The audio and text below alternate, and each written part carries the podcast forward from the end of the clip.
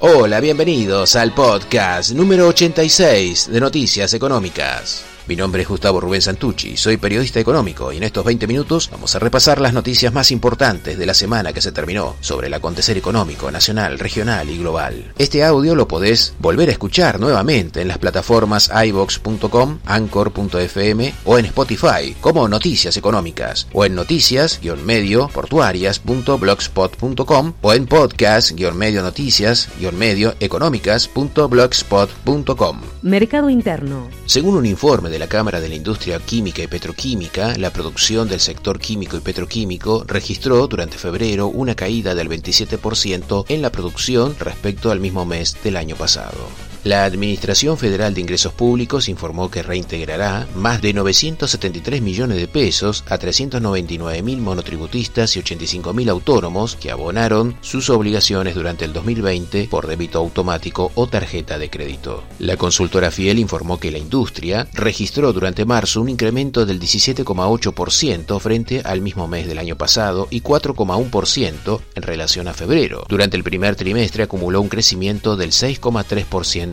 interanual. El Colegio de Escribanos de la Ciudad Autónoma de Buenos Aires informó que durante marzo la cantidad de escrituras de compraventa registró un incremento del 77,2% en relación a marzo 2020 y una suba del 64% respecto de febrero. Se firmaron 2.469 escrituras. El Centro de Investigaciones en Finanzas de la Universidad Torcuato Di Tella informó que durante abril el índice de confianza del consumidor registró una pérdida del 10% interanual y una caída del 7,5% en relación a marzo. La Asociación de Concesionarios y Automotores de la República Argentina informó que el patentamiento de autos durante abril llegó a 32.200 unidades, una caída del 12,7% en relación a marzo, pero por la pandemia a nivel interanual creció 629%, cuando en ese momento solo se habían radicado 4.414 vehículos. El INDEC informó que durante febrero se estimaron en 2.8 millones de pernoctaciones en establecimientos hoteleros y para hoteleros, una disminución del 50,2% respecto del mismo mes del 2020. También el organismo informó que las ventas en supermercados y mayoristas a precios corrientes durante febrero se incrementaron 28,2% y 31,5% respectivamente en relación al mismo mes del 2020. Las ventas online, tanto en supermercados como en mayoristas, aumentaron en forma interanual 244% y 686% respectivamente.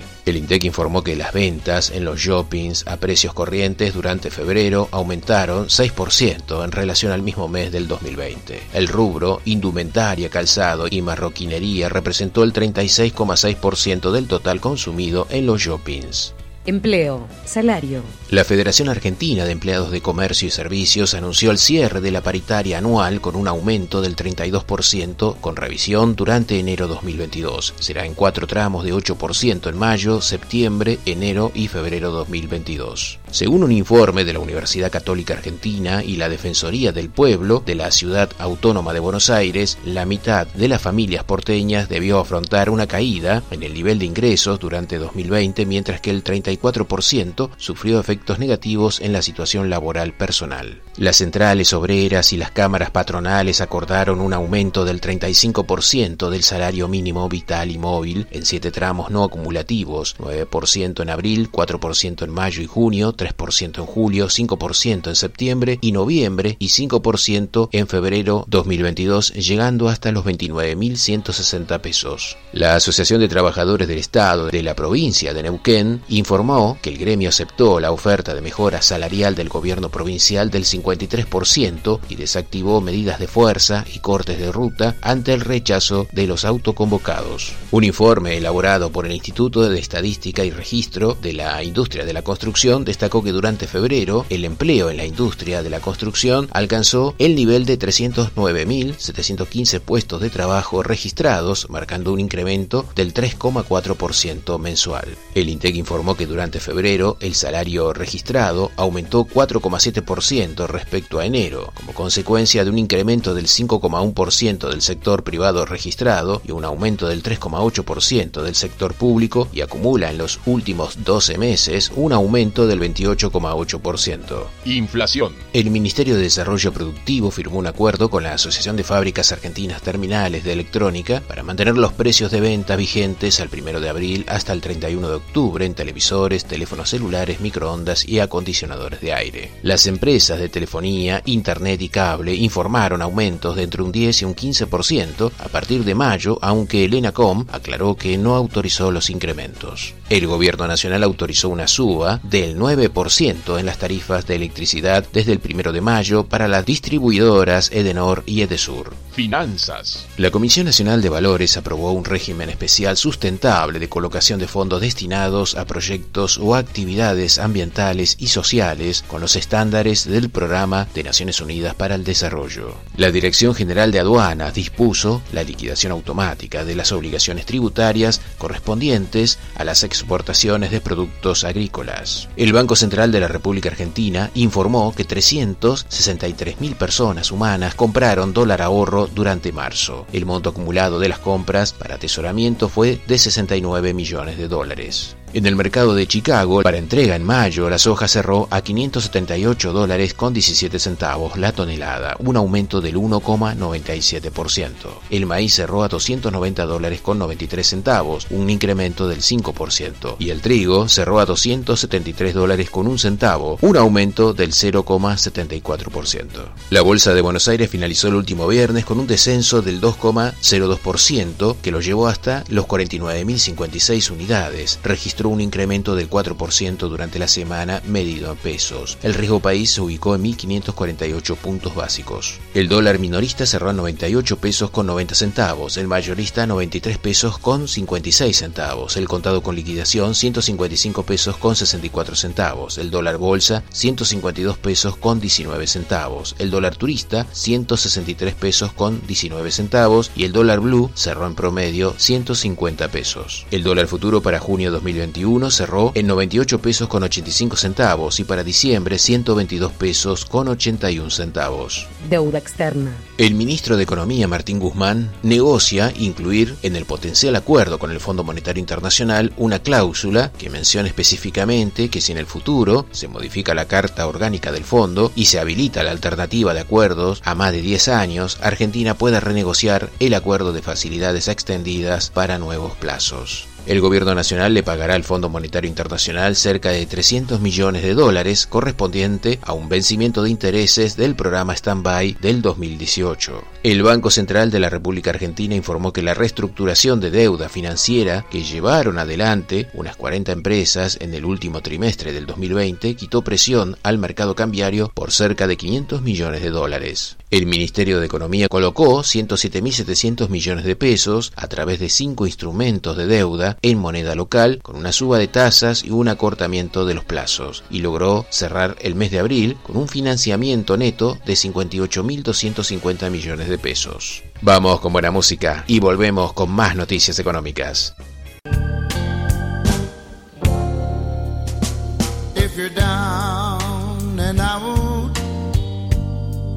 And you hurt real good,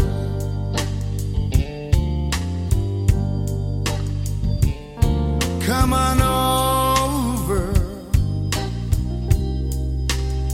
to the place I work. In all your loneliness, Noticias económicas.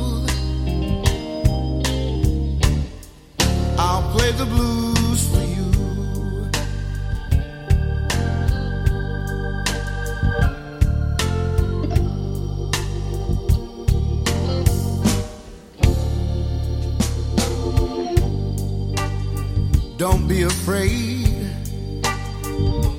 Come on in. Noticias económicas.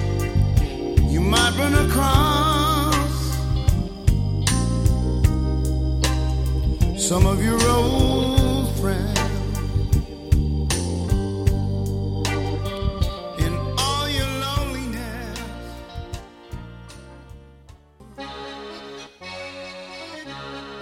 Continuamos en Noticias Económicas y antes de terminar, vamos con las temáticas del dinero electrónico, las noticias internacionales y del comercio exterior. Pero antes saludos para Pensado para Radio Digital, bibnoticias.com. FM La Ciudadana 103.3, Radio Bicentenario Digital de General Rodríguez, provincia de Buenos Aires, Radio City San Miguel, FM San Jorge de Cursucuateá 106.7, Radio 1 Santa Elena 97.1 de la provincia de Entre Ríos, Radio Torsalito de la provincia de Salta, Sol Naciente 94.3 de La Pachito, provincia de Chaco, José Martínez de Radio Energy 90.9, FM Libre Progreso y FM La Exitosa. Dinero electrónico. La cotización de Bitcoin cerró este último viernes en 57.885 dólares, 13% más que la semana anterior.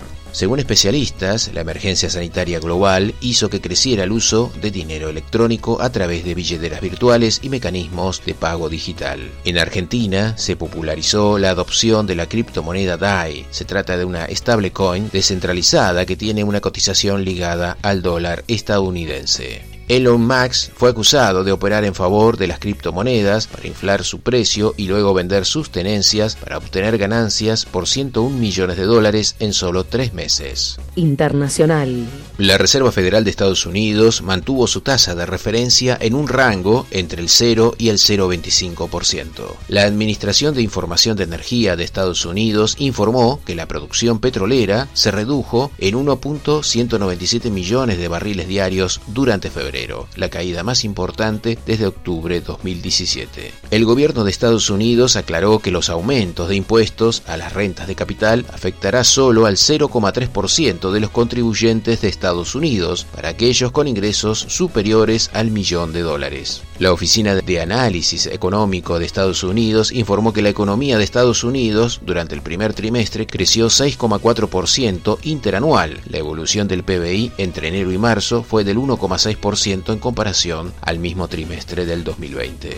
Alemania y Francia están dispuestas a apoyar la propuesta de Estados Unidos de establecer un impuesto mínimo global de sociedades del 21% y confían en alcanzar un acuerdo dentro de la Unión Europea. La Oficina Federal de Estadísticas de Alemania informó que el PBI alemán cayó 1,7% durante el primer trimestre. El gobierno de Italia informó que el plan de recuperación de 221.500 millones de euros que presentará a la Comisión Europea destinará de los fondos territoriales 40% a fomentar el desarrollo de las regiones del sur. El Ministerio de Finanzas de Grecia revisó a la baja la previsión de crecimiento de la economía para este año del 4,8% inicial al 3,6% debido al confinamiento parcial que paralizó casi todas las actividades comerciales. La Oficina Europea de Estadísticas Comunitaria, Eurostat, informó que la economía de la eurozona se contrajo 0,6% durante el primer trimestre con respecto al trimestre anterior. El Banco de Corea informó que el PBI de Corea del Sur creció 1,6% durante el primer trimestre en relación al cuarto trimestre 2020 y 1,8% con respecto al mismo trimestre del 2020. La Dirección General de Presupuestos, Cuentas y Estadísticas del Gobierno de Taiwán informó que el PBI de Taiwán creció 8,16% interanual durante el primer trimestre. Los precios del petróleo cerraron en baja por las restricciones en la India y Brasil. El crudo Brent para junio cerró a 67 dólares con 53 centavos el barril. El WTI de Estados Unidos cerró a 63 dólares con 81 centavos el barril. El gobierno de Bolivia y los dirigentes de la Central Obrera Boliviana acordaron subir el 2% el salario mínimo nacional hasta el equivalente de 311 dólares. La economía mexicana creció 0,4% durante el primer trimestre debido a una segunda ola de la pandemia que llevó al cierre de actividades en varias regiones. El Fondo Monetario Internacional dio la bienvenida al nuevo paquete de reformas de austeridad impositivas y laborales presentado por el gobierno de Túnez. Noticias portuarias en Noticias Económicas. Regional. Global. La autoridad del Canal de Panamá anunció que pospondrá el aumento de las tarifas de tránsito por el canal hasta el primero de junio. Los aumentos propuestos van del 57 al 167%. La empresa estatal hindú Jabal Aral, Nehru Port Trust, ha contratado a la empresa SBI Caps para que actúe como asesor para la privatización de la terminal de contenedores administrada por la propia autoridad portuaria a través de la asociación público-privada.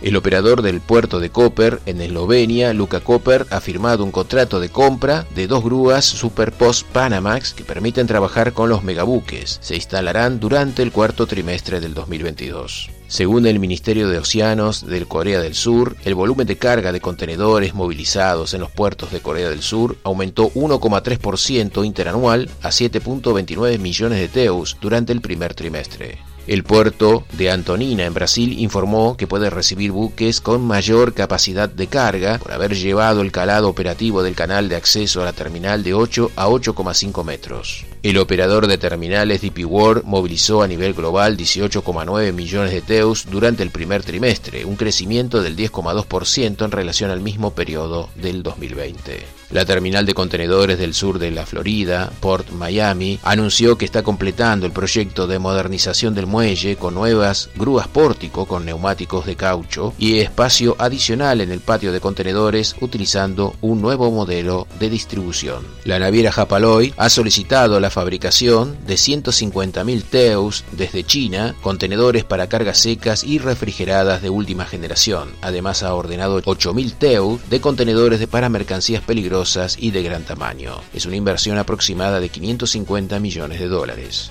La operadora de terminales APM Terminal Pipavav en la India anunció un nuevo servicio semanal desde Port Pipavav a Jebel Ali en la península arábica. Las cargas que se transportarán para la importación y exportación incluirán productos agrícolas, material de desecho, betún, carne y línea blanca. El armador griego Capital Products Partner anunció la venta de dos buques portacontenedores de 9.288 teus por 195 millones de dólares a Mediterranean Shipping Company. El operador Wilson Sons, que controla la terminal de contenedores Tecon Río Grande en Brasil, recibió la certificación ISO 4001 que confirma la excelencia de los sistemas de seguridad y de salud ocupacional. Nacional. La concesión para la modernización, ampliación, señalización y tareas de dragado y redragado de la hidrovía Paraná-Paraguay fue prorrogada por tres meses más a favor de Hidrovía Sociedad Anónima, conformada por el grupo belga Yandenul y el holding argentino EMEPA Sociedad Anónima. No hubo acuerdo entre los cancilleres del Mercosur sobre la reducción del arancel externo común. Uruguay presentó su propuesta de flexibilización identificada con la posición de Brasil. Durante el 2020, la cosecha de yerba mate en Argentina se vio afectada por cuestiones climáticas, lo que generó que la industria saliera a importar 31 millones de kilos desde Brasil y Paraguay. Significó un 10% de la producción total. El INDEC informó que durante marzo las exportaciones alcanzaron 5.720 millones de dólares y las importaciones 5.320 millones de dólares. La balanza comercial registró un superávit de 400 millones de dólares. El Ministerio de Agricultura, Ganadería y Pesca de la Nación informó que el Ministerio de Agricultura de Indonesia renovó por otros tres años el reconocimiento del Sistema Oficial de Control Sanitario Argentino. Se mantendrá el régimen simplificado de exportación para los productos argentinos. Según informó el Instituto para la Producción de la Carne Vacuna Argentina, las exportaciones de carne vacuna crecieron durante marzo 23,3% interanual en volumen, hasta los 225 millones de dólares, un 8,3% superior en relación a marzo 2020. China resultó el principal destino. El astillero Contesi entregó un nuevo barco, el fresquero Niño Jesús de Praga. El barco forma parte de un nuevo prototipo diseñado por los ingenieros y financiado por el Banco Vice y la garantía del Fondo de Garantía de Buenos Aires. Noticias portuarias en Noticias Económicas. Por ahora nada más. Volvemos la semana que viene con todo el acontecer económico, nacional, regional y por qué no global. Nos vamos con buena música. Hasta la próxima. It's a pity. Low down and dirty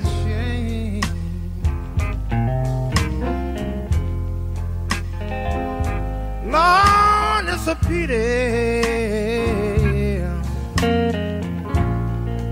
Low down and dirty shame. Noticias Económicas. Tell me how can a poor man make it? I said when money is the name of the game.